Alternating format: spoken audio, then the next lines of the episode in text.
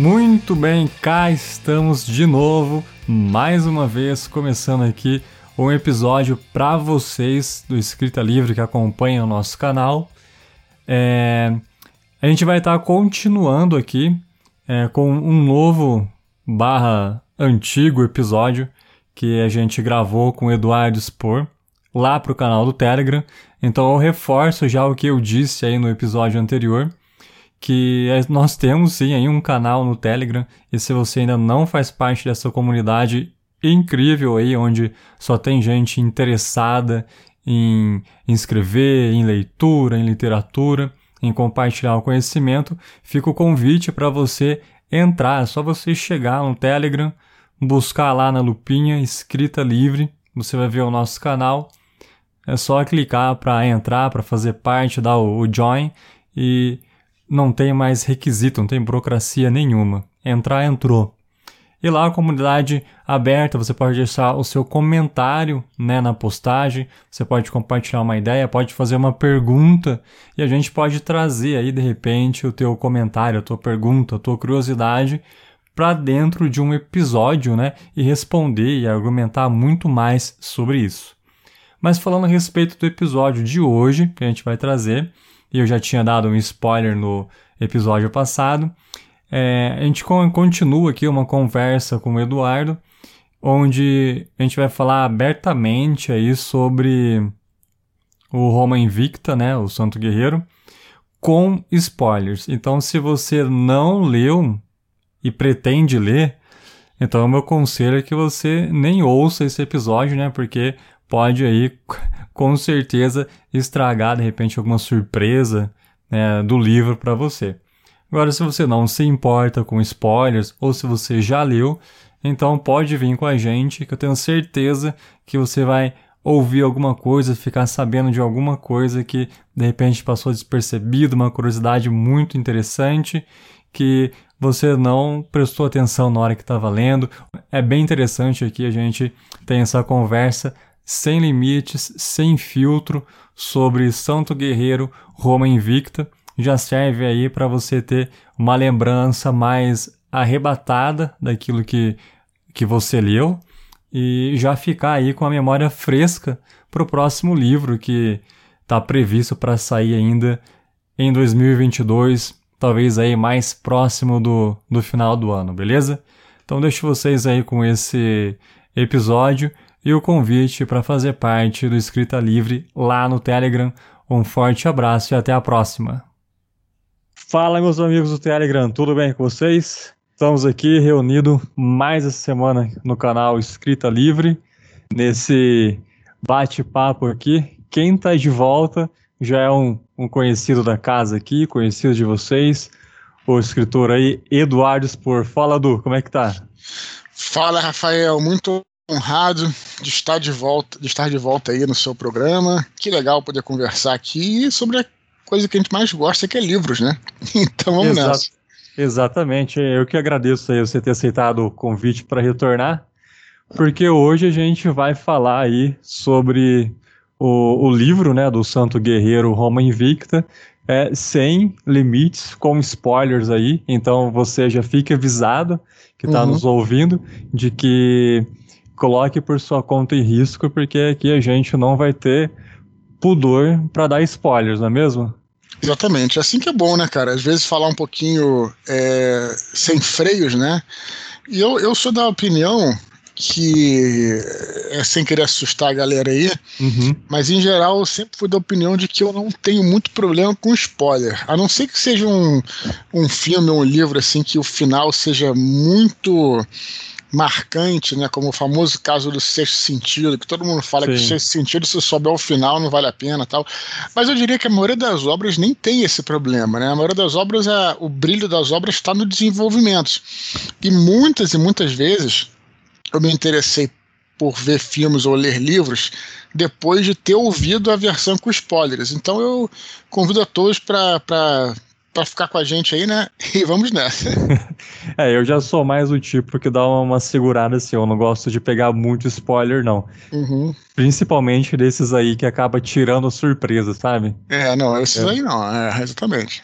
Mas vamos lá, mas é, antes de, de tudo aqui, antes de a gente começar, eu queria deixar agradecimento aqui para algumas pessoas, como no caso do Tomás Wodal e o Daniel Tavares, uhum. que contribuíram com perguntas aqui, que eu vou te falar, do é, eu até adianto aqui que se essas perguntas forem assim revelar do, do enredo, assim, muita coisa, de coisa que tá por vir, que vai comprometer aí o segundo ou terceiro livro. Ah, não, spoiler cê, do segundo não, né? Você tem todo o direito de não responder, tá bom?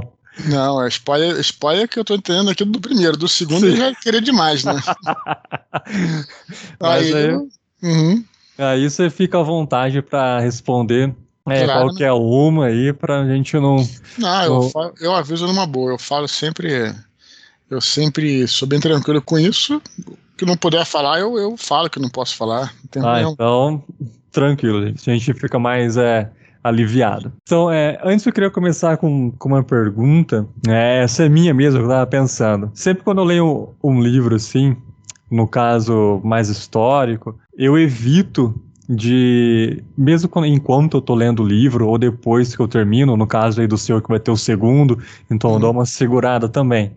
Eu não uhum. vou atrás da, de fatos históricos para ir ver se é, quem que é real, quem que não é, até onde foi é, a parte histórica e até onde o autor é, brincou ali com a, com a ficção, porque tinha várias lacunas. No caso do, do Santo Guerreiro, onde que fica esses limites aí? Cara, eu tentei é, seguir tudo que era meio que sacramentado, né?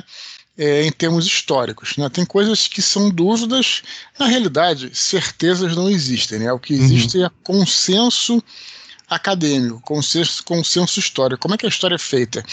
Você, é, os, os, historiadores, no caso, pegam uma série de indícios, é, documentos, né, como vestígios arqueológicos e tudo isso, e montam uma versão do que aconteceu, especialmente quando a gente fala de história antiga. Né?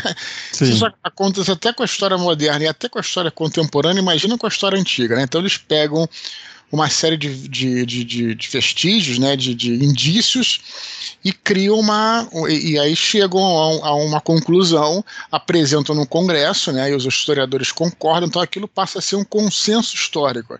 Mas não existe certeza absoluta. Tem coisas que são consenso histórico é, muito próximos, né, como é o caso do, é, do imperador, dos nomes dos imperadores, do período em que eles governaram, tudo está documentado, registrado e tal. Mas eu não diria que isso é uma certeza, mas é um consenso histórico. Tem, então tem consensos mais sólidos e menos sólidos. Tem algumas, algumas que são é, hipóteses, né? E aí, é, onde existem essas hipóteses, onde existem, digamos, essas lacunas, melhor dizendo, é que você tem a liberdade de criar e existem muitas lacunas, né, que você pode criar ali no meio e tal. Então eu é, realmente eu utilizei, é, eu fui muito fiel né, aos, aos consensos históricos, às supostas realidades históricas, mas, e, mas criei né, onde havia essas lacunas aí e, e foi mais ou menos isso que eu fiz, né? Foi assim que eu dividi, né? E não, eu não, eu, eu é, para ser bem sincero, cara, eu sou diferente de você. Eu é, realmente não vejo, não olho, é, é, não olho é, na hora, né? O, o que que é, é, eu digo assim, quando eu estou lendo um livro, Sim. eu não olho na hora é, se está certo ou errado, mas depois eu vou ver, né? E eu vou te ser sincero, é, tem autores que, que saem muito é, do que do, do, consenso histórico e criam uma realidade um pouco mais paralela. Uhum. Eu particularmente não gosto muito disso, né? Eu curto quando você quando é, ir pelo caminho mais difícil. Caminho, qual é o caminho mais difícil? É seguir justamente esses parâmetros históricos e é o que eu pelo menos tento fazer, né? Certo. Mas quando é, você vai né, atrás aí de, de confirmar uhum. o que você leu e vê que o autor tá indo muito assim pro lado da fantasia, não dá aquela desanimada? Porque Sim. você tava esperando uma coisa, aí você, pô, o cara tá inventando muito, você não, não perde aquela vontade de continuar? No meu caso, sim. No meu caso, sim. Eu, como leitor, perco um pouco a vontade de continuar, por isso, como escritor, eu me esforço para é, para seguir o máximo que eu posso, né? Para não. Porque de repente lá um professor lá que. alguém que tem o maior conhecimento de história vê uma coisa muito diferente do consenso e acaba né, se desinteressando, uhum. né? Então eu agora tem realmente coisas ali que você não tem como saber, é óbvio, né? Você não Sim. tem como saber o que que aquela, aqueles personagens históricos conversaram em um determinado jantar, um determinado almoço, uma determinada reunião, essas coisas não tem é, como saber isso. E aí que entra né, o, o, material humano, né, onde você trabalha. Né? E tem que trabalhar duro, né? Porque você tem que fazer com que, por exemplo, esse diálogo converse com a trama que está seguindo, né? Não é. pode ser uma coisa aleatória ali só para é, encher essa lacuna por nada.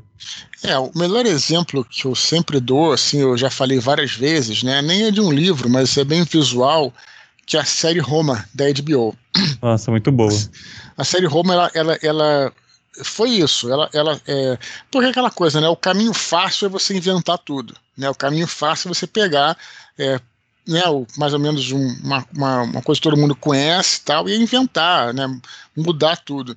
E o caminho difícil é você não mudar e, como eu disse, é incluir aí as questões humanas. E a série da HBO Home ela faz isso maravilhosamente bem. Todos sabem que havia uma conspiração para matar César, né, Júlio César, só para dar um Sim. exemplo. Mas ninguém sabe e ninguém vai, isso não nunca vai constar nos livros de história é, o, o que que levou essas pessoas exatamente, claro, nós sabemos o motivo político, né? Uhum. Que ele estava tentando se tornar um ditador eternamente, quase que um rei e tal, esse é o motivo político. Mas o que, que se passava na cabeça de cada pessoa para é, se virar contra ele, né? Só para dar um Sim. exemplo. E ali é, o, a série Roma ela coloca justamente essas razões pessoais, né? E, e, isso que eu acho incrível, né? E aí que entra justamente o, né, o nosso trabalho. Uma outra pergunta bem interessante aqui é que a gente tem aí a, a Flávia Júlia Helena, né, que é a narradora do romance, né, ali no, no âmbito ficcional. Quais seriam as fontes que, que a Helena utilizou para contar, por exemplo, o início do casamento é, do Laios com a Policrônia. É, é essa a pronúncia mesmo? Sim, sim, sim. É, é porque uhum. senão eu vou dar um show aqui de pronunciar. então, qual que é as fontes né, que a Helena usou uhum. ali do início do casamento do Laios com a Policrônia? Uhum. O parto né, e a primeira infância do Georgios. Porque quando ela escreveu, né, o, uhum. o próprio Georgios, ele não tinha memória, assim, dessa época. Sim. E o Laios já tinha morrido. Sim. Então, ou ele tinha sido morto lá na, na batalha, ou tinha sido traído. O Ulisses e a Policrônia também já tinham sido assassinato. Sim. Então, quem que contribuiu com essas informações é, para Helena? Será que foi ali o, o Gustel, a Rúbia, o Estrabo, Sim. ou algum outro escravo da família, ou pessoa que a gente não sabe? É, você, é, como, é claro, né, é, não deixa claro né, exatamente por enquanto no livro, mas é, primeiro fala que depende de, de, cada época, né? Por exemplo, a campanha na, da Pérsia ela, a Helena, no livro, né, diz que na ficção do livro ela teve contato com o imperador Diocleciano, uhum. né, então que já sabia de várias coisas e tudo mais. Mas você citou uma questão aí muito interessante, que é justamente os escravos. Você citou alguns escravos que aparecem no livro, né, alguns personagens escravos no livro, é, mas é, era muito comum você ter escravos ali que estavam é, que eles não tinham necessariamente eles né, eles eram considerados propriedades Sim. então embora alguns ali apareçam e quando aparece eu coloco realmente material humano coloco eles né é, como logicamente como pessoas que são mas é, é para o Império Romano é, o escravo era uma propriedade então tem até uma cena é, quando o, o Drago vai invadir a Vila Fúvia, que é, os Jorges e a Policrônica estão fugindo e os escravos ficam parados porque eles sabem que se eles ajudarem os seus senhores, os Jorge e a Policrônia, morrerem, eles também vão ser punidos, né? Porque vai ter uma outra pessoa que vai, é, é, vai pegar eles, né? Vai, uhum. vai, vai, vai ser o dono deles. Então, era uma, era uma, uma situação assim, é, a classe social dos escravos era é, era muito diferente do que a gente pensa. Claro que não é que eles não tivessem força de vontade, nem que não tivessem uma razão. Muito pelo contrário, como é o caso do próprio Strabo, né? Com um personagem que tem muita essa consciência, né? Um, é um personagem que eu acredito ter sido bastante forte no livro. Foi. Mas, mas existe essa, essa questão também. Então, é, o que se supõe ali, que como ele tinha vários escravos, né, o Laios, supõe-se que é, a Helena poderia ter um material humano ali, além de ter registros da cidade, né? Além Sim. de ter vários personagens da cidade, né? Como é o sacerdote, como, né? Como o bispo e como tudo isso que ela teria entrado em contato é, depois, né? Alguns eu cito ali, né? Mas como não é o foco do livro, Uhum. Eu é, não detalhei, até porque é uma coisa que fica né, no ar, assim, não precisa ser detalhado necessariamente. Mas o importante é que Helena, ela era ela foi de fato né, uma, uma grande estudiosa, ela foi uma viajante, ela, visit, ela viajou para a Palestina, Síria Palestina na época, estabeleceu vários santuários ali que até hoje são considerados como a Igreja de Santo Sepulcro, como a Igreja da Natividade. Então você imagina é, o quão conhecimento tinha essa pessoa, né, o, o, a, é, o quão ela, ela passeava ali por vários é, círculos, né, é, tanto dos cristãos quanto dos pagãos, uhum. né? Quanto... Então, é, eu acho que ela foi a personagem perfeita para contar essa história e foi por isso que eu coloquei ela como narradora, né? Sim, ficou muito boa. Os encerramentos, né, do, do, do, capítulo, quando ela troca, né, as cartas, é, aparecem informações muito boas ali, né, do que a gente leu, uhum. do que tá por vir e do que os personagens estão achando, né? E uhum. que eles conversam, né? O, sobre a, a, narrativa da história. Eu achei isso muito legal. É, e serve também para eu explicar meio que uma, uma metalinguagem, né? Para uhum. explicar, explicar, explicar o porquê de algumas decisões ali, né? Porque é, é, poderia vir gente falar, não, mas isso aqui. É, por exemplo, tem uma, uma, uma história muito interessante aí, que está no livro, inclusive, que é a história da, é, do nome do mar Mediterrâneo, né? Mar Mediterrâneo só foi chamado de Mar Mediterrâneo é, 100 anos depois de quando se passa o livro. Mas no livro eles chamam de Mar Mediterrâneo. Na época eles chamavam de Mare Nostro, né, que era o, é como os romanos chamavam o Mediterrâneo. Sim. Mas é, se só apareceu 100 anos depois, é, é porque provavelmente esse nome estava na boca do povo anteriormente, né? É. E os romanos provavelmente eles é, proibiam que se escrevesse assim é, nos documentos. Então, por isso que ele só vai aparecer lá para frente, né? Então, claro, se um nunca aconteceu, mas se um historiador muito Caxias fosse reclamar, uhum. você já aí ela já coloca a explicação, né? Não é exatamente para entrar no defensivo, mas porque eu acho que fica legal, fica interessante, sabe?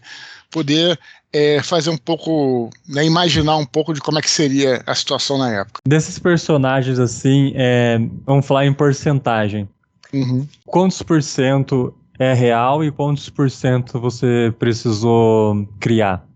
Você do zero? Dois, dois, personagens que você está se referindo? Isso, isso. Quem é olha, é real e quem é, é inventado, vamos dizer olha, assim. É, olha só é, dos os pais e o próprio Jorge, o próprio São Jorge, é aquela coisa que acho que é o principal a se dizer. É, o que aconteceu é que a história dele surgiu, né, é, primeiramente numa lenda que foi escrita quase 300 anos depois que ele teria morrido, né? Uma lenda de 600, mais ou menos, uma lenda grega. É, mas eu acredito que possa, ninguém sabe se ele existiu ou não, mas pode ser que, mas provavelmente se ele não existiu, o que eu digo sempre é que existiram vários como ele, né? Porque de fato muitos soldados, muitos capitães, alguns capitães da verdade, é, romanos foram mortos na perseguição que ele vai vir a morrer no terceiro livro. Sim. Então, assim, mas eu né, existe uma, uma dúvida. Então, todos aqueles personagens ali que estão rondando o ciclo familiar é, de São Jorge, né, é, eu diria assim que é, são semi, é, posso chamar de 50% talvez, são semi-históricos, né, é, mais lendários do que históricos, como ele próprio, é, o, o, pai e a mãe. Agora, os demais ali são personagens fictícios, como é o caso do Strabo, né, como o caso do Rasdrago, uhum. como o caso do sacerdote da cidade, né, como o caso de, da maioria ali que estão. Né, e aí tem os personagens, é, como o caso da, do príncipe persa, né, o Yasmir, todos esses são personagens fictícios. Mas é, existem outros personagens que são históricos, como é o caso é, que a que ocupam altos cargos, né, como o caso do, do chá da Pérsia, como é o caso do próprio mago, né, que o Laios enfrenta, que é o Cartir, também é um, é, era, era um ele chama mago, mas na realidade ele era um sacerdote de Zoroastro, que de fato existiu, né? É, e todos os personagens, e todos os imperadores que aparecem, né?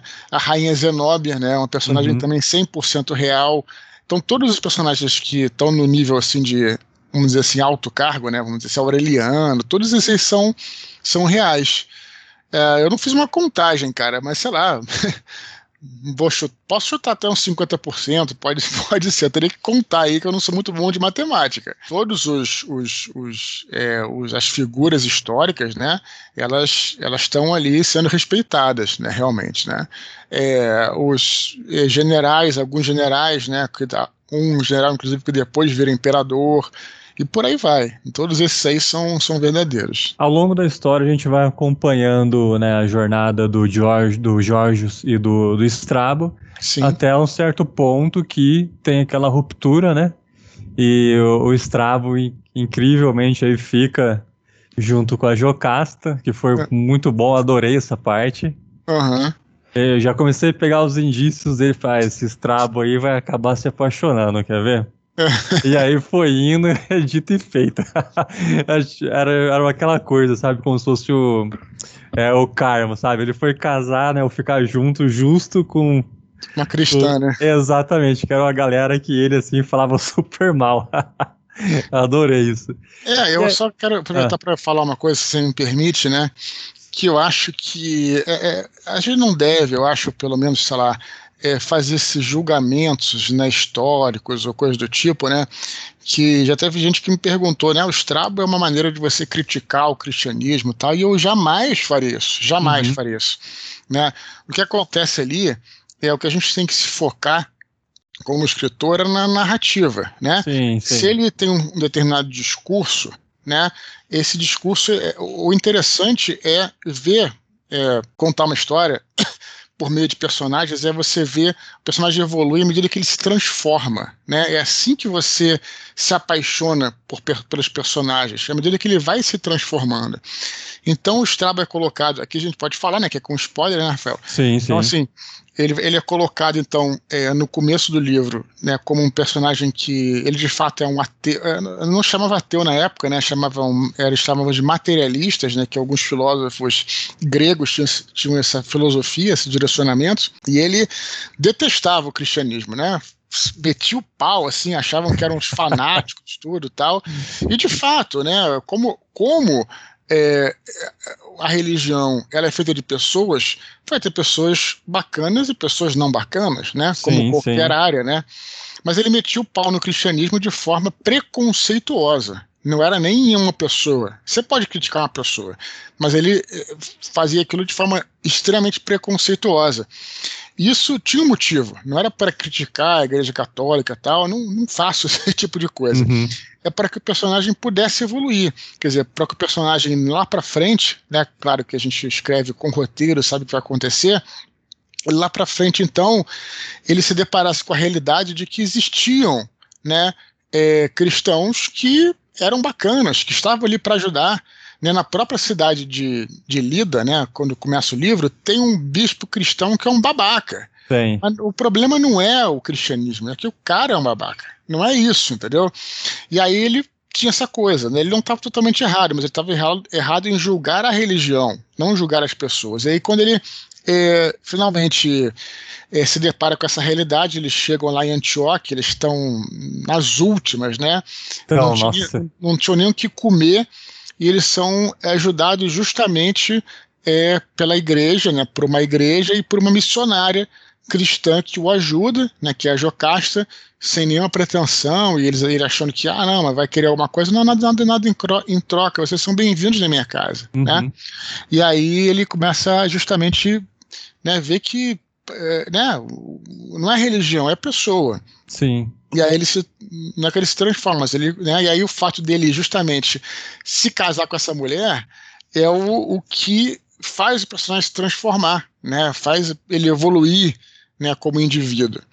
E essas coisas que a gente tem que colocar nas histórias, cara, porque é isso que emociona. A gente vai é, curtindo a história através de personagens, sabe? Então, só queria deixar isso registrado, porque eu acho que também vale a pena falar para os seus ouvintes, cara, que escrevem, sabe? Sim. Sim, é importante mesmo isso que você falou aí, assina embaixo. O que você falando aí que eu te cortei para falar tudo não, isso? Não, eu ia concluir de que a gente acompanha essa jornada deles juntos, uhum. e aí tem o um momento, né, de que o, o Jorge ele se decide que vai seguir o, a jornada dele sozinho, o Strabo uhum. vai ficar, Uhum. É um, um, momento assim, muito doloroso, né? De, de ver aquele, aquele corte. Eles já estavam vivendo ali como uma família mesmo, né? Uhum. Todo mundo achando que, né? O Strabo principalmente, de que não ia acontecer mais nada, eles iam sossegar ali. Uhum. E aquela ideia de seguir em frente tinha é, acabado, né? Mas Jorge ainda nutria aquilo e, uhum. e ia continuar com aquilo. Sim. E aí tem essa ruptura. Uhum. O Jorge vai embora. E fica a grande questão. Eles vão se reencontrar ainda? É, isso, óbvio, isso é uma coisa que eu não posso falar, né? Porque, Sim, eu imagino. Porque aqui a gente tá falando de spoiler do, do primeiro livro, mas spoiler do segundo aí já não dá, né? Do terceiro. Do... Mas sabe por que eu entrei mas nessa? Pode perguntar, aqui, aqui é escrita livre e perguntas livres. Ah, então, ótimo. Eu Muito vou dizer bom. também se eu posso falar ou não. Porque acontece que o, o Jorge, quando ele fica com aquele menino uh, egípcio uhum. que ele salva, Sim. e depois lá na frente ele acaba é, doando né, para o imperador porque ele ia ter é, condições melhores de vida, porque ele tinha um talento matemático. Uhum. É, e tem a separação deles. Eles falam, né? Não, a gente vai se ver daqui um, algumas semanas, né? Porque o Jorge já tá naquela de, de ir pro treinamento, né? Uhum. Então ia ficar um tempo separado. E eles meio que se prometem, não, a gente vai se ver de novo daqui a um tempo, né? Hum. Uma, um tempo curto. Hum. Só que aí depois você fala, né, que ah, mas eles jamais é, imaginariam que não ia se encontrar por tanto tempo. Você fala, caramba, mano. Uhum. E é, é, é, muito tempo. Uhum. E é no próprio texto tá escrito isso. Uhum. De repente o, aconteceria a mesma coisa com, com o Strabo e o Jorge, né? Uhum. Tem essa separação, mas a gente já vai ficar sabendo que não, eles não vão se reencontrar outra vez. Vamos Porque... aguardar, talvez, talvez sim. sim. Vamos aguardar. a gente tá torcendo muito por isso, a gente quer aproveitar mais do Strabo, hein? Não uhum. tira ele da história assim antes do tempo. Aham. Mas é porque todo mundo amou ele. Não, é um personagem que é muito ranzinza, né? Eu Sim. acho isso legal, que ele vai aprendendo, vai quebrando essa, essa, essa dureza dele, né? Então é muito interessante mesmo. Eu gostei de escrever sobre ele. E, e, e ele, ele é também, como eu te falei, ele nos dá essa possibilidade de conhecer mais sobre essa classe social é, tão é, que não se explora tanto muitas vezes que são justamente os escravos, né? Que Sim. É, a gente vive uma história que tem lá os patrícios, até os plebeus, os soldados, tal. Aí você não tem uma história focada num escravo. Eu acho interessante mostrar também esse lado, porque é, os escravos eles eram é, assim uma parte fundamental da, da sociedade romana. Tem até uma história que é, um determinada época, né, o Senado romano é, é, sugeriram, sugeriram uma lei de que os escravos em Roma teriam que se vestir de forma diferente. Né? Eles, já, eles já usavam tradicionalmente um colar, uma espécie de um colar com uma placa que o identificava, mas não todos eram obrigados a usar, depende muito do. E aí é, falaram: olha, vamos colocar eles com uma roupa diferente, sei lá, todo mundo de branco, todo mundo de azul, whatever.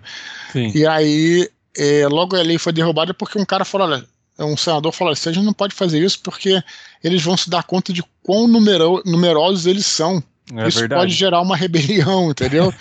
então, realmente, a sociedade romana era uma sociedade que dependia muito dos escravos, né? Era uma sociedade que realmente eles eram importantes, obviamente, como as outras classes sociais. Eu vejo pouca, é, pouco se falar sobre isso, né? Então, é, eu achei legal poder colocar isso, né? Como é que funcionava exatamente, né?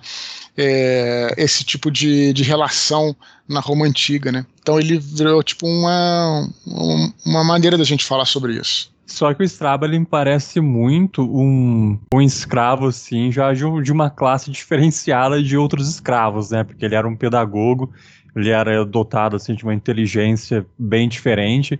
Então tinha, né, acho que talvez até entre os escravos, uma, uma classe maior e menor, né, aquele que só servia, ou como o Strabo, né, que já era um escravo, mas com outros dotes, né, assim, para oferecer. Sim.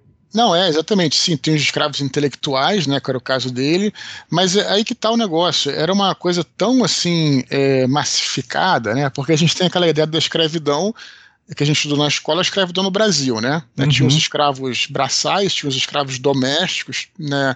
É, e, e, escravos intelectuais, acredito que não estudei a fundo, mas que muito pouco tal, e eram basicamente eles importavam né, no Brasil escravos para trabalhar na lavoura, para trabalhar na casa, na casa grande, tudo. Então, a gente não tem essa. E o sujeito era escravo e pronto, né?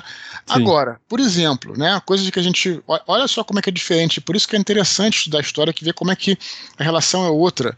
É, não pior ou melhor, né? A escravidão é sempre condenável, mas assim, você vê interessante como é que tem uma hora que ele, o Jorge, ele encontra um, um, um engenheiro que ele conheceu quando jovem, tal, quando mais jovem no caso, e o cara era um engenheiro livre, né? E aí ele, é, ele fala, ah, mas agora, ele falou, é porque agora eu sou escravo do imperador e tal, mas ele fala, ué, mas que aconteceu com você? Ele falou, não, nada, é bem tranquilo, eu fiz umas dívidas me vendi como escravo por três anos, depois o meu contrato acaba, eu deixo de ser escravo. Eu, eu vou. Uhum. E os, os, ele, ele, como escravo, recebia salário. Você vê como é que são as coisas, né? É diferente.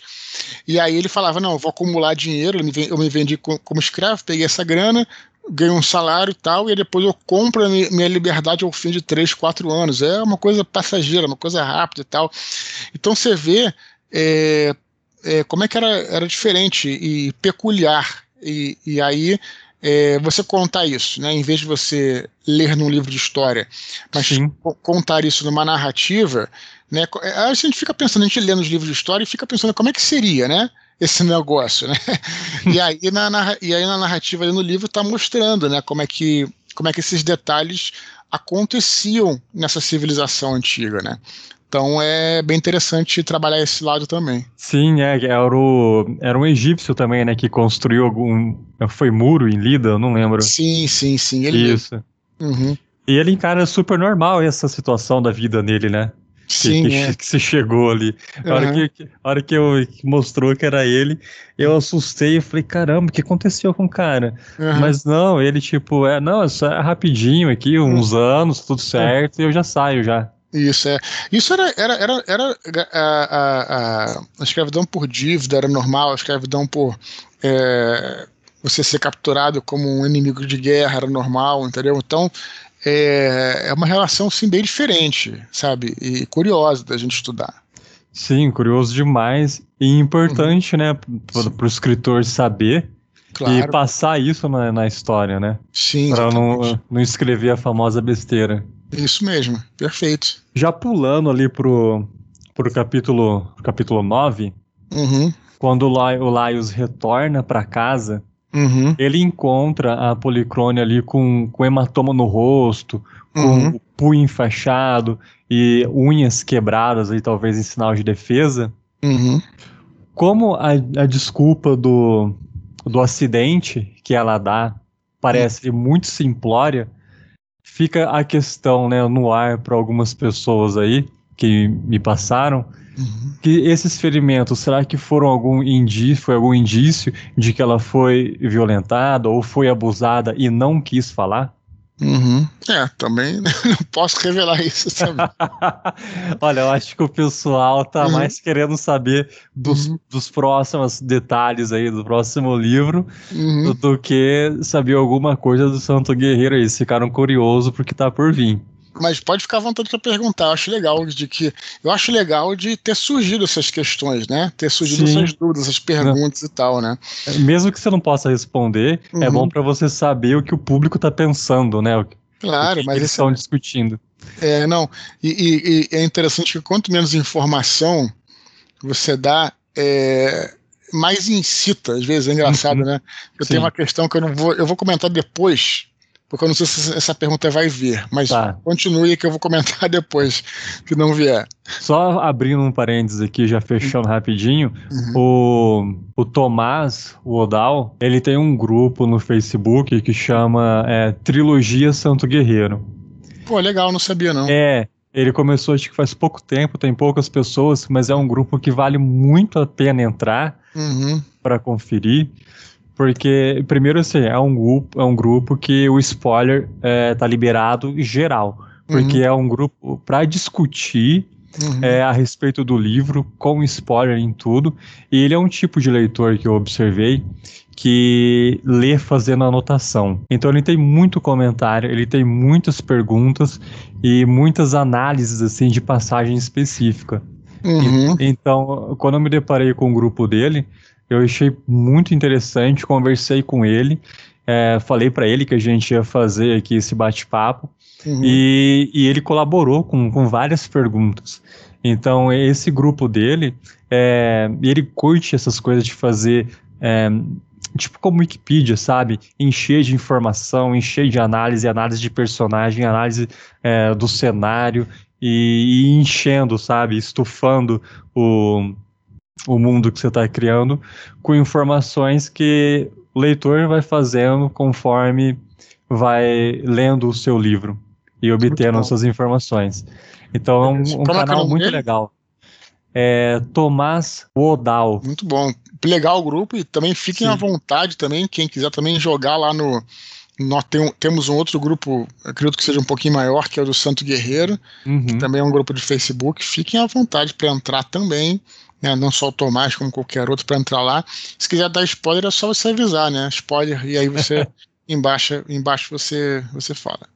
Beleza. É, outra coisa é para a gente considerar um pouco aqui a maldição do do Laios, né, sobre a infertilidade ali que foi rogada pela Zenóbia uhum. lá no, no terceiro capítulo. Uhum. Durante algum tempo, o Laios realmente não gerou filhos, Uhum. E esse possível abuso aí da policrônia que a gente comentou agora há pouco uhum. e uma gravidez subsequente, uhum. é, a referência, né, a estranha, aquela referência estranha do, do homem lá na torre, na Torre Escarlate, uhum. sobre o pai dos Jorges, e uhum. aquela revelação do, do Lúcifer no porco, uhum. de que o pai do protagonista ainda estaria vivo. Olha o tanto de coisa que você e joga pra gente, Eduardo. Que tanta coisa que a gente faz, a gente dá nó na cabeça. Tá, o que eu falo, termina, termina. Terminando a, a questão aqui. Uhum. O Jorgios. É, é, já, já sei a resposta. Uhum. Será que ele seria ele, filho biológico só dela, uhum. né? E não do Laios por conta dessa, desse cenário que a gente vem construindo? Uhum. Embora, né? Vamos, uhum. vamos lá, vamos lá. Não, não, só o que eu posso dizer é o seguinte: o que eu uhum. posso dizer é que é, não posso dizer nem sim nem que não, e nem, não, não, não faria sentido falar. É, mas o que eu digo é o seguinte, cara, é que eu posso, que eu posso garantir né, para todos os meus leitores é que ao escrever um livro, ao escrever um roteiro, eu tenho muito esmero no que eu faço, justamente em respeito a essas pessoas, né? É, a gente sempre fala bem e fala mal do Lost, né? Que nos ensinou, a série Lost nos ensinou muitas coisas, tanto ah, para mim. Tanto eu gosto pra... tanto, cara, do Lost. Isso, então. Tanto para bem quanto para mal, né?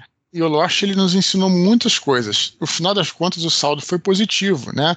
É, porque realmente é, nos ensina a construir é, é, personagens, né, a nos, é, nos incitar a, a, ver os próximos episódios tal. É, por outro lado, o que a gente é, pode aprender a não fazer com o que eles fizeram foi só essa parte de ter jogado muita informação, essas informações, muitas delas não ter levado a nada. Isso é uma crítica construtiva, construtiva. Por uhum. quê? Porque o maior problema disso é que é, leva assim a um, a um desrespeito com o teu público. Eu nem acho que eles fizeram por mal nem nada. Eu sei que você gosta e tal, não quero tretar aqui. Não, super mas, entendo. Mas é, é, eu diria o seguinte, cara, isso nos ensinou muito. Então eu jamais faria, faria isso, né? Teria um desrespeito com o público, jogaria muita informação que não vai levar a nada.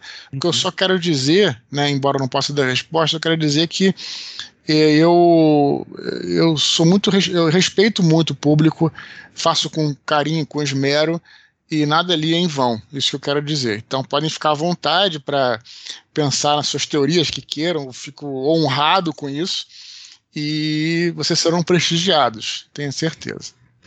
Então a gente está no caminho certo, assim, de levantar questões que ah. uh, tá por vir a resposta. Exatamente. E o pessoal não tá viajando assim com coisas absurdas. Não, nada é absurdo, né? Bom, e, me parece, não me parece não, né? Eu tenho já, a essa altura eu já tenho certeza de que o pessoal tá muito intrigado com essa questão aí da, da origem dos uhum. Jorges, né? Uhum. De quem que ele é filho. E até acabou levantando uma questão aqui de que será então que o pai dele é o, é o Hasdrago, né? E lá no fim a gente vai ter aquela coisa de o Hasdrago como sendo o, o Anakin, né? O Darth Vader, e o George sendo o Luke Skywalker. Acho que você já deve ter ouvido uma teoria por aí uhum. sobre isso. Já ouvi teorias de todos os tipos, sim.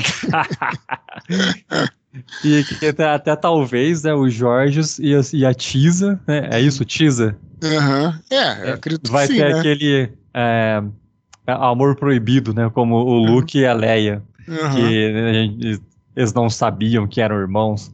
A gente vai indo para essas veredas aí, ó. Vai Legal. construindo uhum. o, o, mundo de teoria. Então, saindo um pouco desse âmbito aí do, da, das origens dos Jorges que a gente vai ter que esperar um pouco para saber. Uhum. A gente vai aí pro lado do senador Fúvio. Uhum. É, o que, que ele aprontou de tão grave para ele ser expulso de Lida? É uma coisa que você pode revelar ou uma coisa que ainda também está por vir? Será não, que era... aquilo, não, ah. aquilo foi revelado, não tem nenhum mistério, né? Que ele, ele era muito adicto a tudo, né? E era um. É, é até isso que é interessante, cara, a gente colocar personagens assim. É, é, com defeitos, né, Rafael? Uhum. Porque a gente às vezes pensa só no herói, o herói que não tem defeito e tal, e o defeito faz parte, né, dos personagens. Então, é, ele era um, um indivíduo, né, que ele era tinha essa adicção, né? Ele era viciado em várias coisas, né? É, de fato, é, eu não sou biólogo nem nada, mas eu tinha um, um, um, um tio, Rafael, que ele era dos Alcoólicos Anônimos, né? Ele inclusive falava com maior orgulho porque ele conseguiu se recuperar, tal, já falecido, né? Sim. Então ele, ele contava a história dele, ele falava que é, a primeira vez que eles saíram para be beber lá, quando eles eram crianças lá, crianças não, vai, mas adolescentes, tudo, a galera comprou uma, uma garrafa de, de cachaça beberam tal e ele foi o único que ficou mal, né? Foi o cara que ficou mal tal e acabou se tornando adicto àquela substância. E, e ele me falava que tem gente que tem às vezes biologicamente, eu não posso confirmar nem nada, ele falava baseado nas coisas que ele ouvia no ar tal, e também tinha essa fragilidade, né, é, de ser adicto a, a, ter uma, né, um vício, né, uhum. e isso é uma das características do, do Fúvio, né, e, e várias coisas, em comida, né, em jogos, no caso ele perdeu lá parte da fortuna dele em jogos, né? Isso fala no livro, bem tá bem explícito ali, sem, sem problema.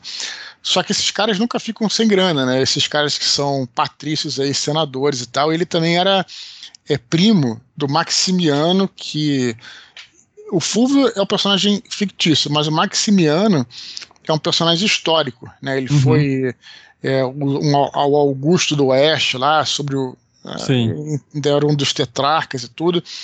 Então ele acabou tendo que ficar com a. virou, virou governador do Chipre, né? Que aliás uma, passa uma parte da, do livro lá e tudo. Então ele saiu de lá por isso, né? Porque. E aí isso.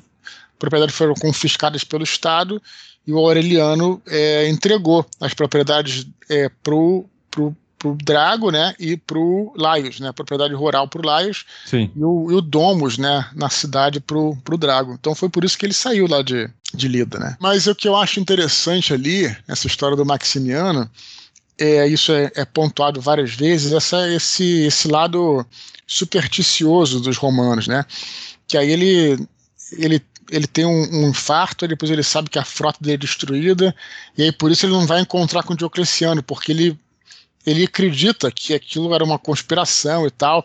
Então é interessante como é que essas superstições elas até é, governavam o destino dos homens, né? Coisas que. Sim. Ah, eu não estou aqui para dizer, dizer, também se, se os deuses existem, se não existem, quem sou eu, mas assim. É, eram interessantes como essas coisas aleatórias, sei lá, o cara via um pássaro passando e achava Sim. que aquilo era um mau sinal, um mau auguro. Sim. Mal, dava mau auguro. E aí, de repente, mudava a decisão dele, da frota inteira dele por causa disso, né? Uhum. Curioso, né? Sim, então é isso, era, isso, era, isso era, era comum e fazia parte do dia a dia, né? Deles. É, outra parte que eu queria comentar é quando o Jorge ele vai naquela cidade que tem os cristãos que são muito bem de vida, que tem o bispo, eu não recordo o nome dele agora, que é um bispo famoso. Assim, Niceia, Niceia. Isso, isso. Uhum. E ele vai naquele anfiteatro ver um, uhum. um, um, culto, acho que pela primeira vez. Uhum. E é, começa a acontecer um monte de coisa e a gente, eu vi a cara do Jorge assim na, na minha frente, ele, tipo, ficando impressionado com tudo que tava vendo. E achando aquilo uma coisa muito louca. Uhum. É, onde você foi buscar essas informações Uhum. É como, por exemplo, o, a hora que o bispo começou a, a fazer aquele exorcismo e uhum. o, o George ficando assustado, né, com, com o olho arregalado. Uhum. É, Onde você buscou aquela informação, todas aquelas informações para aquela cena em específico? É o seguinte, é, o que acontecia naquela época, eu chego a falar isso no livro até explicitamente, mas assim, vou, vou detalhar mais aqui, uhum. é que aquilo foi antes de ter o primeiro concílio de Nicéia, que foi que unificou a igreja, o clero, né? O que acontecia antes disso, então, por isso que é chamado de igreja primitiva, talvez você saiba até bastante sobre isso, Rafael. Que antes, né, é, cada é, cidade tinha um bispo e cada, é, é cada igreja de cada cidade tinha a sua independência, vamos dizer assim, de, de construir a, a, a sua igreja né, e a sua, seu, as suas práticas conforme elas queriam, né? Então era muito comum a, a, cada prática cristã em cada cidade ser muito diferente, muito diferente. E Antioquia, a gente sabe muito sobre Antioquia. Tem um livro excelente, História do Cristianismo. É, na verdade, eu só li em inglês, né? Um uhum. calhamaço é, que fala, detalha muito isso, né? E, e aí, em Antioquia, você tinha lá, tem muita história de, das catacumbas, você encontra até lá dos cristãos, os cristãos eram, é, tinham essa coisa de voto de pobreza, coisa que você vê durante o tempo em Niceia. Bom, eh, durante o tempo em Antioquia, perdão. Em Niceia, né, o clero era diferente, quer dizer, é, não à toa, né, eh, Niceia ficava pertinho da Nicomédia, como a Nicomédia era a capital do exército, da, capital do império na época. Então, o bispo de Nicomédia tinha relações com o imperador nesse período. Depois vai dar uma treta monumental. Mas a questão é que e, e tinham relações comerciais, inclusive. Então, é, é sinal de que, é, quer dizer, pelo menos conclui-se né, que o clero de Niceia era muito diferente. Foi em Niceia por isso onde teve o primeiro, como eu falei, o primeiro concílio de Niceia. Não foi, a cidade não foi escolhida é, aleatoriamente. Ela, ela, foi escolhida por um motivo. Ela estava do lado da Nicomédia, praticamente do lado da, da capital do Império na época, e é, tinha relações com o Império. Né? Então, os bispos lá, né, eram muito mais é, é, procuravam o, progresso, não tinham problema, não faziam voto de castidade nem nada. Quanto a essa questão do exorcismo, ele existe na igreja desde o princípio dos tempos, inclusive existia no próprio judaísmo, né? Tem passagens na Bíblia em que você tem é, exorcismo, né? O, o cara joga o espírito no porco e mata o porco e tal. Tem essa, isso aí é uma prática muito antiga, que também foi importada né, pelos cristãos. Então, assim, é, é claro que não existe um detalhe de. É, o, o bispo é real, né? Uhum. Agora tá me. Leônidas, o nome dele, né? Isso, isso, o, é verdade. O, o, bispo é real, é Leônidas V, quarto, coisa assim. Mas assim, não tem detalhes sobre. Ah, tem inclusive é um, um, um, mosaico bizantino dele, foi da onde eu tirei a parte né, visual, né, como é que ele seria, né, um barbudo tal, uhum. etc. É, mas não deu detalhes assim da roupa dele nem nada, e lógico que aí que entra, né, justamente a ficção baseada em tudo que a gente sabe, né. Então, é, foi daí que, que eu reconstruí esse culto de Niceia, né? Eu, eu reconstruí dessa maneira. Não, mas eu tô citei porque ficou muito bom. Eu gostei bastante dessa parte e, e, serviu para dar aquele choque, né, no no, no Georgios. É, e também incluir a questão é, da, dos demônios, né? Porque o que, claro, para quem está escutando e não leu o livro ainda, o livro é um romance histórico que não tem nada de fantástico, né? Não tem nada de né? Você não vai ver um demônio com asas saindo para fora, o cara lutando contra o demônio, nada disso tem. Mas é, essa coisa da tentação, todos os santos, é praticamente eu, a minha irmã que estuda bastante sobre esse, sobre esse, esse aspecto, os santos católicos, cristãos, uhum. católicos no caso. Mas é, é, todo santo ele, ele tem uma, um momento de tentação, né? De relação com o diabo tal. E aí, nesse caso, é, é já está se preparando para esse encontro né, do Georgios com o próprio diabo, que acontece no livro e que, de novo, que está escutando não leu, não fiquem preocupados porque não é nada fantástico. Vocês vão entender como é que se dá esse é. encontro, né? E, enfim, é por isso que era importante se preparar para isso, né? Começar a colocar ali o, o terror satânico, né? Sim. Aparecendo ali, né? E o negócio vai é, subindo, né, de nível até chegar na cena do porco, que para mim foi o negócio mais tenebroso do livro, assim, em questão uhum. é, desse sentido aí. Uhum. E já entrando aí nesse, nesse assunto do porco, Uhum. É, é aquela linha tênue que você fala, né? Do, sobrenatural, né? Uhum. Com, com o real que a gente fica, anda bem é, em cima dessa linha. Sim. Sem é, ir muito para um lado ou para o outro. Uhum. E andar bem nessa linha deixa a gente com dúvidas, né? Do que, que é real ou o que não é. Claro, a ideia é essa, né? Sim, a ideia é exatamente essa. Você conseguiu acertar perfeitamente. Uhum. Só que, não sei se você pode revelar isso, mas se dá da forma é, sobrenatural mesmo, porque a gente tem, também fica com a impressão de será que foi alguma substância, alguma droga que faz ele é, enxergar daquela forma, porque uhum. são coisas, né, batalhas que tá é, que ele está tendo no subconsciente, dentro da cabeça dele, e aquilo vai se revelar desse jeito? Ou será que a gente vai mesmo é, um pouco para o sobrenatural, mas nem tanto. É, o romance histórico é exatamente isso. Você não vai revelar nunca, né? Uhum. Isso é uma coisa que a gente aprendeu também com o Bernard Cornwell, nosso grande mestre, né, Rafael? Verdade. Também na literatura, né, cara? Demais. Então, se você justamente, né, é, é na própria vida nossa, né, acontecem coisas que às vezes são inexplicáveis. Você não sabe como explicar. Por outro lado, é, tem uma cena, eu, vou, eu não vou nem falar dessa cena, eu vou falar de outra cena para exemplificar. Tá, que é, foi uma cena em que justamente em Niceia acontece do bispo de Niceia curar vários enfermos, né?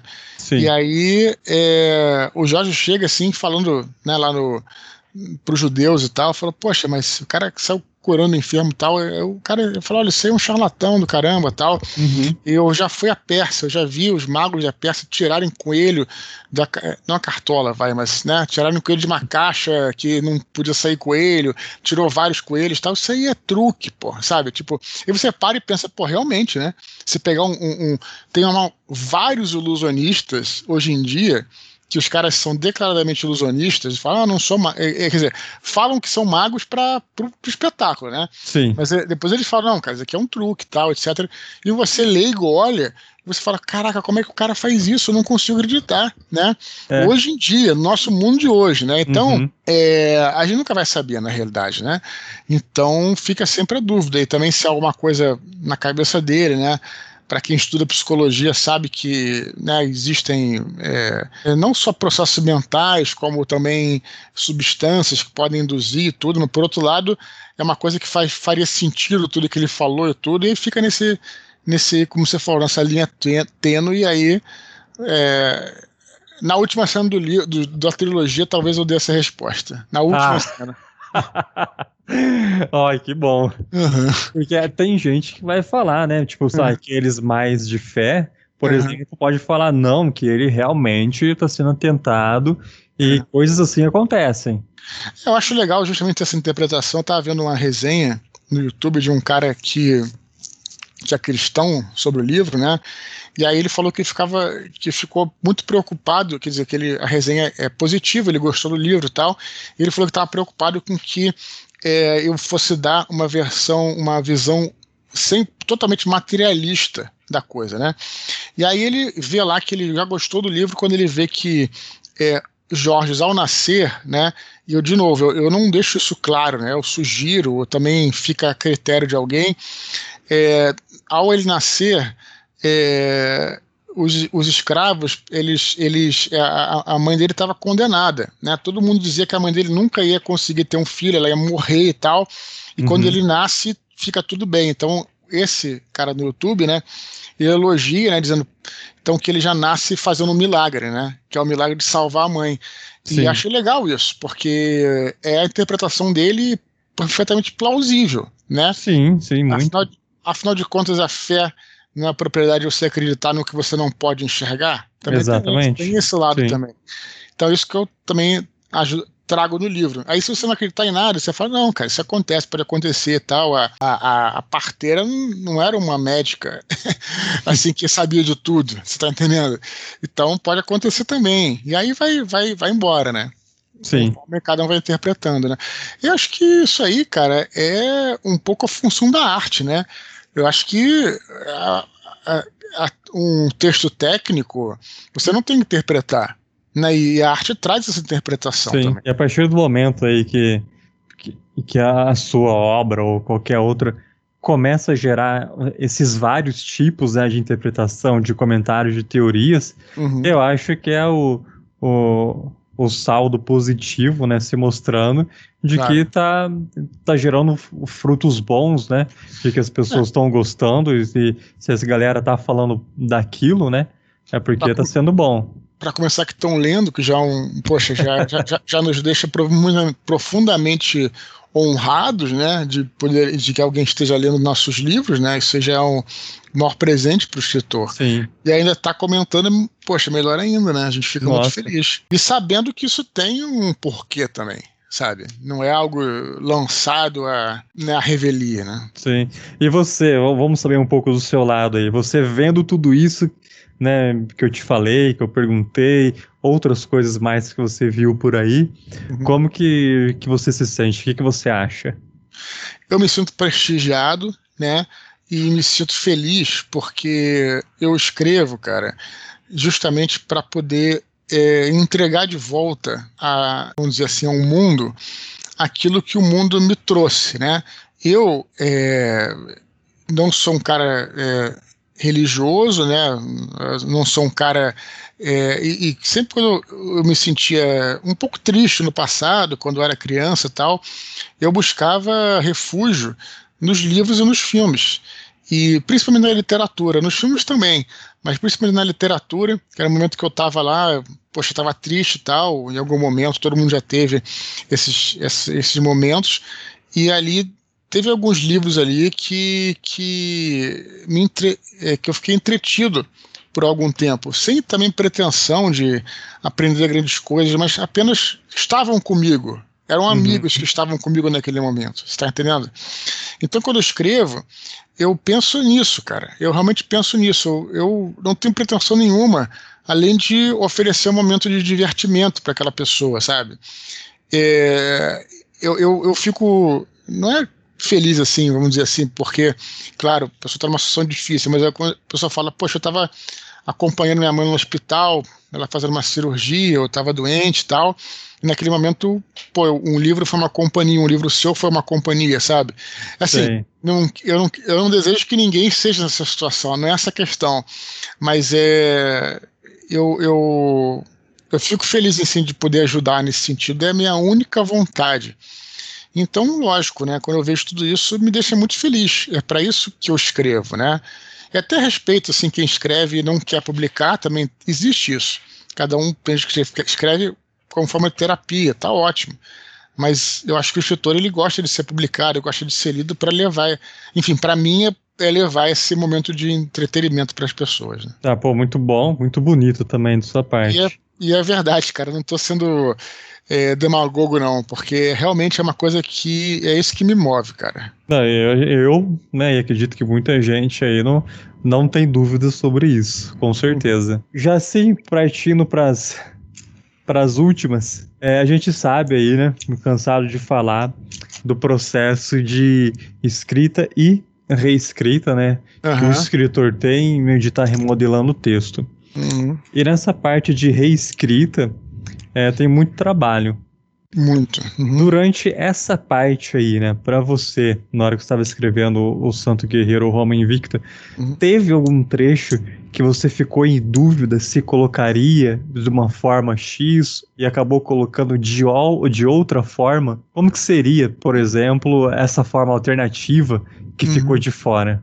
Se teve. Pois é, cara, é, teve uma situação sim, né, que eu fiquei muito na dúvida e, é, e aí pedi opinião para algumas pessoas e tal, que teve uma hora que a, no nascimento de Jorge, a, uma das, das parteiras pergunta lá, né, se, se era para salvar a mulher ou o filho, né? Uhum. E aí eu fiquei realmente na dúvida, eu não sabia qual, eu, eu, eu não sabia o que, que eu ia fazer para é, que entrar na mente dele, né? Do, no, né? Porque era um cara realmente dividido entre o amor, ele amava muito a mulher, né? Coisa que nem sempre acontecia na época, um casal que se amava tal.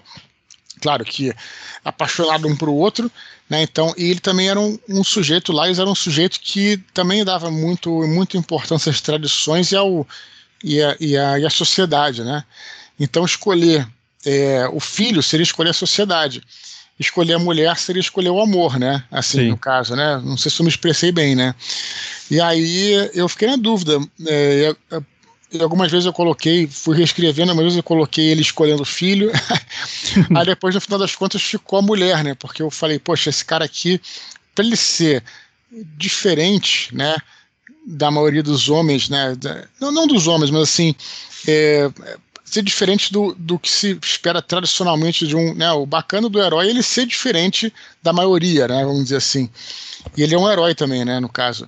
E aí eu acabei colocando, ele escolhe, né? Ele fala assim: escolhe a mulher, né? E porque ela pode ter outros filhos, né? E aí, no caso, você só vai ter uma mulher, né? No uhum. caso. Então ele acabou escolhendo a mulher e acabou que os dois sobreviveram. Então essa foi uma, uma, uma foi uma questão que eu fiquei pensando e perguntando para pessoas o que, que achavam tal, sabe? Alguns acharam absurdo, outros acharam que era acertado e por aí vai. É porque geralmente espera-se, né, que, sei lá, a pessoa vai escolher o filho, eu imagino sim. Que a pessoa vai escolher o filho. É. é uma situação difícil também, né? Porque é casos e casos. Claro, a gente vai, claro. ou vai ter gente que vai escolher a mulher, vai ter gente que vai escolher o filho. E aí não tem como saber, né? É, se ele fosse uma.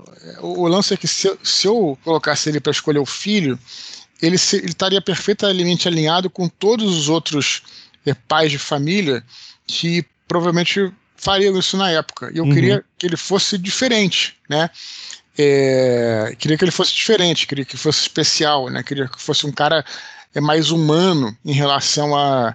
Não que as pessoas não fossem humanas na época, isso também, também é um erro, a gente achar que porque a gente voltou dois mil anos passado, todos eram patifes, entendeu? Também porque, porque, existe um pouco essa mentalidade, né? Quando a gente fala, ah, na Idade Média todo mundo matava todo mundo, e não é bem assim também, né, cara? O ser humano ele é complexo em toda a sua época, né? Sim. Mas eu queria justamente dar essa, essa coisa diferente, entendeu? Então aí eu acabei pela lógica, né? Ele poderia ter outros filhos é, com a policrônia, né? Então ele resolveu escolher é, a, a, mulher. E foi difícil pra caramba. Então essa é uma excelente pergunta que ninguém nunca me fez, mas que estou revelando aqui em primeiríssima mão para, os, para o canal Escrita Livre. Olha, estamos muito honrados com isso. Uhum. Eu não teve nenhuma outra que, que que aconteceu? Essa foi, foi a única, sim. É, que eu mexi bastante, deixa eu é. ver. Eu geralmente sigo bastante o que eu faço no roteiro, né, Rafael? Sim, sim, é por isso que eu tô perguntando. Muito pouco, né, cara? A espada do Laios, a Ascalon, uhum, é, é verdadeira ou você criou? É verdadeira para as lendas, né? É, na lenda. É realmente... eu, eu não me recordo de ter ouvido sobre ela, assim, em é. histórias a Ascalon ela é a, a, lança do São Jorge, né? Se você colocar é, é, St. George Spear, uhum. né, e botar o nome, você vai encontrar algum, alguma referência aí. É, ou a lança ou a espada, né? E alguns falam que é espada, alguns falam que é lança, né? E aí, no caso, eu, eu coloquei como, como a espada do, do pai dele, né? Que foi herdada Sim. toda. E que também tem essa, esse condão de ser uma espada também, na história do livro, e aí também é uma, mais é uma invenção minha, uma espada é, pagã, no caso, né? Sim. Uma espada legendária que tinha sido criada na, na Grécia pelos deuses e tal e tudo. A própria Helena no começo já trata de desmistificar isso, falar que a espada não é nada, é apenas uma arma comum e tal. Mas é aquela coisa, né? É, você, você vai ver é, ao longo da, da trilogia é aquela coisa que a gente fala da linha tênue, né? Vários indícios. Né? Será que a espada é mágica? Será que não é? Né? Ela só pode ser erguida por alguém que tem um coração puro para erguê-la, né? E aí fica a dúvida lá sobre o que, que aconteceu, o que, que aconteceria, né? Não conhece uma espada de um paladino, será? Então fica aí a coisa, coisa no ar. Né? Mas é boa, eu gosto de itens desse jeito uhum. que você criou com a deusa, uhum. essa história pra Ascolo, muito boa. Teve alguma parte da história que você temeu, né, vamos dizer assim, algum tipo de reação negativa do público, principalmente daqueles mais religiosos, e você acabou botando mesmo assim? Cara, zero, zero, zero, zero. Pelo seguinte, cara, porque eu, eu acho que a gente tem gente que talvez tenha esse temor quando você faz um, é, uma narrativa que você desrespeita uhum. propositalmente alguma coisa. Eu nunca fiz isso, né? É, Batalha do Apocalipse, Filhos do Éden, Santo Guerreiro. Eu, se, se aquilo está na história, tem um propósito. E o propósito nunca é ofender ninguém, nunca é desrespeitar ninguém. Né? Vai ter pessoas que podem não gostar, né? É, podem se sentir. Né? Mas não é esse meu propósito. Então eu tô com a consciência tranquila, cara. E quando você vê com a, com a consciência tranquila, você se expressa, você se coloca de uma forma que só quem vai ficar realmente, né? É, fulo da vida com você é alguém que é preconceituoso, é alguém que não está disposto a te escutar, te ouvir, né? E aí você nada, você nada pode fazer, cara, sobre isso, né? A gente não dá para a gente agradar todo mundo, né? E, então a maneira que eu faço é nunca colocar algo para desrespeitar. É, eu sei que tem gente que faz isso, não estou dando nenhuma direta, não estou falando nem de ninguém que tenha que que vem na minha cabeça especial, não estou indo por esse lado. Mas a gente sabe que tem gente que coloca coisas que são propositais para causar choque, entendeu? Sim, eu acho isso sim. péssimo, péssimo, porque quando você precisa causar o choque, é sinal de que você não tem o talento suficiente para contar aquilo. Então você precisa aparecer pelo choque, né? Pela polêmica e tal. Uhum. Na realidade, quando você tem o talento, quando você faz alguma coisa legal, seja um, um, livro, seja uma peça de teatro, seja um filme, você não precisa chocar ninguém, cara, para aparecer, né? Então eu, eu jamais faria isso e faria isso. É, nunca fiz e jamais faria. Então eu acredito que não tenha, nunca tive manifestações negativas e tô com a consciência assim totalmente é, clara, né? Limpa nesse sentido, né? Certo, porque teve uma, uma vez, um dia, faz um tempo já, que um, um ouvinte aqui do Escrita Livre uhum. é, mandou uma pergunta, né, na verdade foram, foram várias perguntas.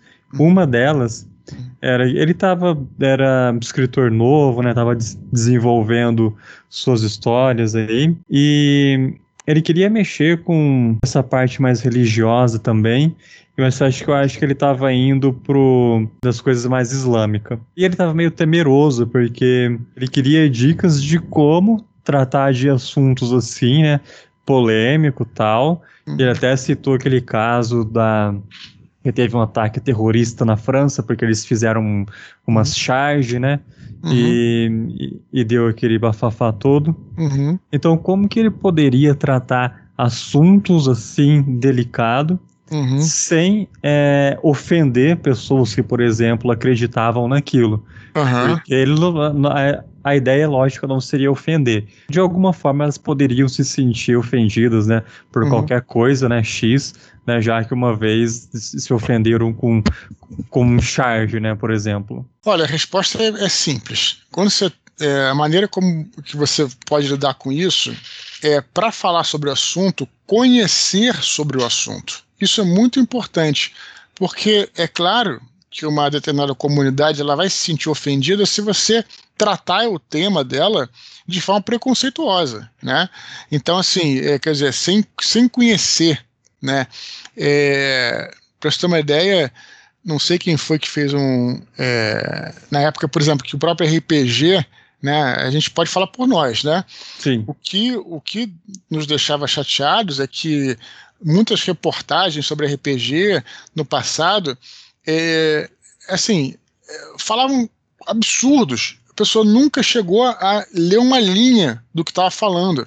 E aí é claro que isso vai causar uma comoção, né? vai causar uma revolta. Agora, quando você conhece muito a realidade daquela, daquele, daquilo que você vai falar, é a receita para você fazer uma coisa bacana. E quando você vai realmente ver, é, como é que funciona determinado assunto, ele é muito mais complexo. Geralmente os assuntos são muito mais complexos do que a gente acha, né? Então, o que eu diria, a resposta é bem simples, né?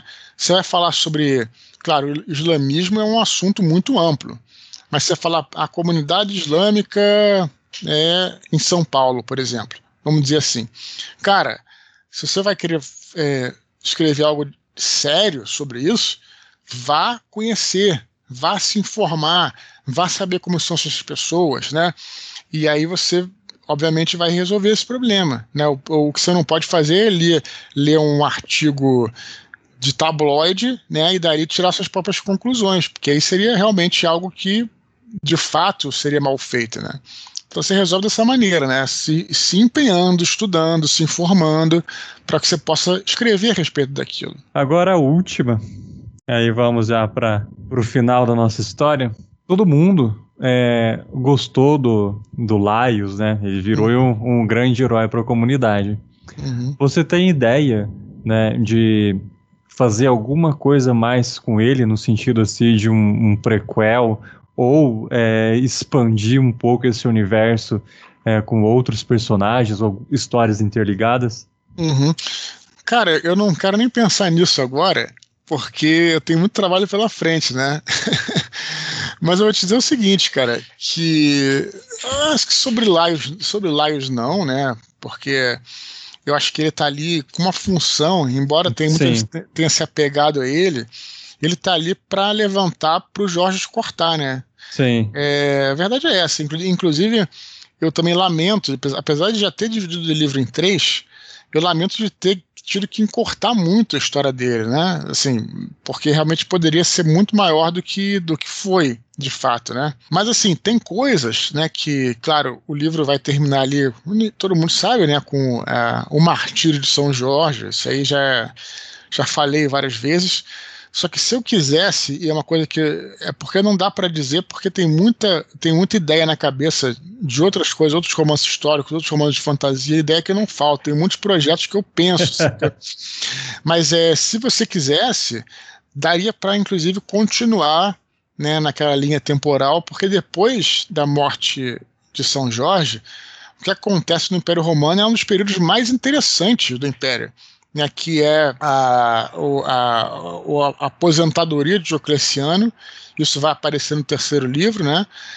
Mas o que não, aí depois que o Diocleciano se, se aposenta, né, ele, ele, ele abdica do trono tal, é, começa a ter uma série de lutas confusas ali para descobrir quem vai ser o próximo imperador. E prevalece o Constantino. Quer dizer, então já é um personagem que uhum. a gente uhum. já gosta, né? Que está no Sim. livro tal, já, já é colocado, tudo. E aí você vê como é que ele é, né, assumiu esse protagonismo e tal, e como é que. E depois a, o reinado dele tem uma série de coisas para acontecer e tudo, muitas coisas, relações ali entre os cristãos e os pagãos. O, o reinado do Constantino foi uma época muito interessante, que foi né, um, um, período em que estavam as duas fés ali, as duas não, né, no caso várias, porque no caso do paganismo, é, do politeísmo, várias, né, assim, não só os deuses romanos, como o mitraísmo, por exemplo, mas com o cristianismo. Então foi uma época assim que tem muita coisa interessante acontecendo ali e daria para contar. São histórias fascinantes que e verdadeiras, históricas, de batalhas, de enfim, de várias coisas que acontecem. Daria para continuar, sim, mas é, eu não, não, Isso não é um projeto que está na minha gaveta, não. Assim, é uma coisa que. É, porque tem muita coisa para a gente escrever, entendeu? Para uhum. escrever, cara. Mas daria para fazer muito mais coisa a partir dali, se quisesse, né? são coisas são... que são legais de pensar. Cara, é, é um assunto inesgotável, né? É verdade. E se você for, for pensar bem, é, é um assunto bem, bem, bem amplo aí que dá para você desenvolver várias coisas, né? Mas não, não, não tem como dizer sim para essa, essa questão não agora. Antes de encerrar, porque eu lembrei de uma coisa que, que eu queria perguntar para você. Quando o Jorge vai finalmente treinar lá na escola do, do Oeste, e eu aquilo achei assim uma escola brutal, né? Uhum. Eu não imaginava que era daquele jeito e que se sofria tanto como uhum. você mostrou. Realmente as coisas eram humilhantes daquele jeito? É, eu cortei muita coisa, na verdade, né? Porque é, é o treino deles é até light, assim, porque eles eram ah, oficiais. Meu Deus. é, não. É, é, verdade, eles eram oficiais, né? Uhum. O que acontecia que não chamava de oficiais necessariamente, né? Assim, eram patrícios, ca cavaleiros, né? Os cavaleiros, eles geralmente eram é, tinham uma certa condição social. É, se você for ver a, o, o, treinamento das legiões, eram até mais brutais que isso, né? com execuções, com é, castigos corporais assim é, constantes, se você não se enquadrasse, por aí vai. Então isso era, era meio que normal, assim, né? É, ali era quase, assim, vamos dizer assim, é, eu, eu tô, titubeando que eu não sei se eu vou falar uma coisa que está no segundo livro, né? Porque agora já. Porque para mim, porque mim já, já, vamos dizer assim, já. Como eu já estou escrevendo o segundo, eu, eu, me confundo né, com o que eu escrevi antes e agora, né? um certo cuidado, assim. Mas, é, mas é, é, realmente o treinamento físico deles era. Você imagina o seguinte: na época não tinha nenhum tipo de nada motorizado e os cavalos eram para algumas pessoas. Então, o que se tinha que marchar com equipamento, né? Era tudo na base da, da, da, marcha, né? E esses Sim. caras, eles, eles, eles percorriam o império inteiro marchando. Aí você imagina, né, quão é, treinado, preparado, o que que ele, né, é, para poder completar essa tarefa, né? Então tinha isso mesmo, né? Então essa, esse, isso está bem descrito. Inclusive tem várias fontes é, que descrevem o treinamento das legiões, dos cavaleiros, tal. É mais ou menos conhecido, não é tão difícil de encontrar não, mas era brabo mesmo, assim. Não, é, o negócio era cavernoso. Eu, eu não cheguei a ler inteiro aquela coleção do Imperador do Con Yugulden, né? Você já ouviu só, falar dele? Eu só li o primeiro também, sim. É, eu li o primeiro e o segundo. Uhum. E eu não me lembro do, do Júlio César, por exemplo, mostrando um treinamento tão duro e violento quanto você mostrou no Santo Guerreiro. Uhum. Não sei se é porque é por conta da época, né? É, que eles foram treinados, né? Uma distância de tempo muito grande. Uhum. Eu não sei, às vezes é o foco do livro também, né? É, também então, tem isso. Sim. Isso é uma coisa que é importante também falar, aí até uma dicasinha para os escritores, que estava falando, falando sobre biografia de um personagem, que é o meu caso no, né, do Santo Guerreiro, e, e, no Imperador ele fala também, são quatro livros falando sobre Júlio César, né? Uhum. Então, assim, cara, é, apesar disso, você não, não tem como mostrar cada detalhezinho da vida da pessoa, né? Então, você é uma questão de foco, né? Eu queria focar ali, no caso, eu foquei ele, contei os primeiros. É, o primeiro ano do treinamento dele, né, na, na coisa e tal. Então, é um, é um foco ali que tinha pro, sempre pensando nisso. O que, que vai acrescentar na evolução do personagem? Às vezes, com o Ilgudan, ele achou que talvez, mostrando uma outra cena, ele acrescentaria mais ao personagem do que necessariamente uma cena brutal de treinamento e tal. É uma questão de escolha, cara, sabe? E você. Não quer dizer que você não vá. que a coisa vai desaparecer. Você pode contar, você pode é, descrever. Ah, ele participou de um treinamento duro tal. Se aquilo não é necessário para a evolução do personagem, isso é mais do que o suficiente. Você está entendendo? Sim. Então, assim que funciona. Mas é, no, meu, no, caso ali, né, eu achava que era importante, obviamente, né, por razões né, de mostrar, nele, afinal de contas, não é um santo guerreiro, então como é que ele aprendeu a fazer guerra, né? Então é, é importante verdade. mostrar esse tipo de coisa. Então, por isso que eu coloquei esse treinamento ali em detalhes. É, detalhes não, vai, mas, né? Em, em alguns detalhes, vamos Sim. dizer assim. E ficou muito bom, assim, particularmente é, quem leu o, o Santo Guerreiro, né, além com do entretenimento, né? Leu com, com os olhos ali de mais crítico, né? Para aprender, para entender é, uhum. como que fez, como que faz. É, foi, foi muito bom, assim, foi uma aula pra gente. Principalmente de pontos históricos que a gente não sabia. Uhum. Né? Então você veio mostrando várias coisas que para mim, por exemplo, foram inéditas. Uhum. Eu não uhum. tinha visto em outros lugares ainda.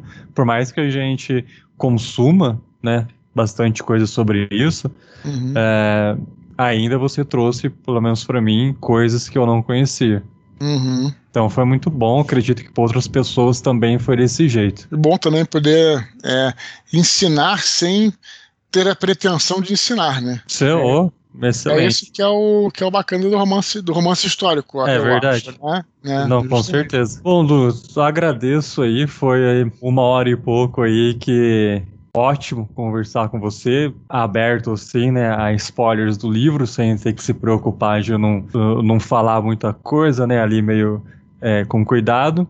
É, mesmo assim tive que me segurar aí, né? é, porque o pessoal, como você já pôde ver, tá querendo saber muito de coisas que você deixou nessas pontas soltas que vão vir, né, com as respostas ah, eu, nos outros eu, livros. Eu prometi que ia falar um negócio no final, lembra? isso, isso, isso. Tá, então, é, como eu estava dizendo antes, é, tem coisas ali que, às vezes, quanto mais ocultas, mais incita a galera, né? Tá é verdade, sim. Então, eu dizer que você falou vários, vários pontos aí, mas um dos pontos que mais veio para mim, na realidade, foi a história é, de uma, uma, cena em que é, os, os, judeus estão chegando na Nicomédia, tiram uma caixa de dentro da, da caravana lá do, do rabino, e aí um dos judeus fala assim, de meninos, fala, ah, ele trouxe um, é, um, é um compêndio de demônios, né, que ele comprou com árabe e tal, e por aí vai.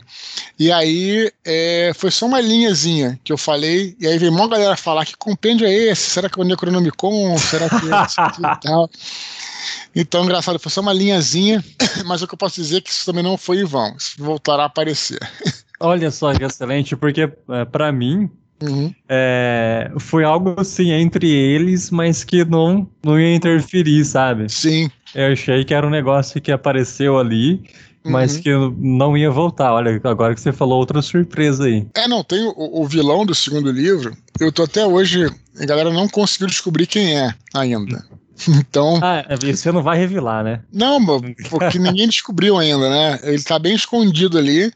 E eu, eu acho legal isso. Eu não sou também. É, nada assim, tipo, eu não sou do tipo George Martin que é, mata todo mundo e pega um personagem que tá ali num canto para virar o vilão, assim. Eu não, eu não tenho muito esse estilo. Mas é, eu acho legal também. É, já introduzir alguns personagens que vão ganhar protagonismo na frente. Né? E às vezes tá ali, só que não dei muito destaque a ele, né? A, a ele ou a eles, dependendo de alguns. Então, tô, vamos ver se vocês algum de vocês acerta aí mais pra frente aí. Ah, eu já pensei e não, não, não sei, cara. Uhum. Tem muita gente falando que a Zenobia, que é o, o dragão, né, que o São Jorge mata, uhum. e já assim, já que no final do livro ela foi se mostrando ali uma manipuladora, né, estando por trás de algumas coisas, conspirações. Uhum. Então já, já surgiu essa teoria de que, porque todo mundo tava falando, ah, é o Rasdrago, é Rasdrago. Uhum. Mas é não, pode ser a Zenobia. E aí, putz, e agora? Será que é um que é outro? Será que é um uhum. terceiro que ainda uhum. não apareceu? Ou que apareceu e a gente não, não pescou? Hum. E aí a gente vai ter que esperar aí um, um, tempo. Ano que vem, com certeza, até abril, o livro está lançado. Eu, eu, na verdade, vou preparar ele antes, mas eu tenho vontade de, de lançar ele em abril, porque é o mês de São Jorge, né? Oh, é outro, verdade. E aí no outro ano também em abril, e aí lanço terceira e fica direitinho. Vamos ver, eu não posso prometer nada ainda não. Mas já, já estou quase na metade do livro, tá, tá correndo muito bem, né? Do segundo, no caso, né? Uhum. E tô bem empolgado, cara, porque agora eu já posso falar do personagem mais adulto, né? É, verdade. Um, jo um jovem adulto, já um oficial e tal. E aí fico mais livre, né, para falar sobre coisas, por exemplo, aventuras, ilusões e desilusões amorosas, batalhas, né? Já pode, pode se meter ali nas intrigas palacianas e tal. Então fica um personagem mais solto, né? E acho que vocês vão gostar muito por causa disso, cara. Vai ser bem bacana. Ah, pô, a gente tá esperando aí ansiosamente. Abriu o mês do meu aniversário, então, hum. né?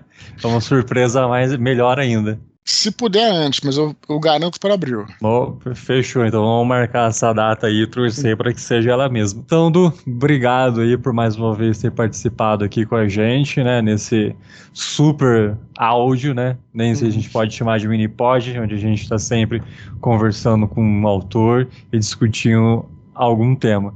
Então fica aí para você o microfone aberto para falar com o pessoal aí. Muito bem. Agradecer mais uma vez a todos que escutaram. Agradecer você, Rafael, por ter me convidado. De novo, muito, fico muito feliz, muito honrado, me sinto muito prestigiado, lisonjeado com, com essa, essa, esse teu convite aí. E é bacana conversar sobre isso, porque a gente fica aqui, no meu caso, né? Você trabalha é, tra fora, né? Eu trabalho Sim. no escritório aqui em casa, e aí a hora que eu termino tudo aqui lá pelas 9 horas, que geralmente eu gravo com os mini pods, falo com a galera, faço os lives, momento de eu relaxar e ter esse encontro com a turma. Então, para mim, é um momento é, de ouro aqui. Então, muito obrigado. E galera, vamos ficar em contato aí. Eu vou avisando a todos aí sobre a evolução dos livros. E mais uma vez, valeu, Rafael, valeu quem escutou aí. Valeu, Du. Até o próximo áudio aí, pessoal. Fiquem todos bem. Forte abraço.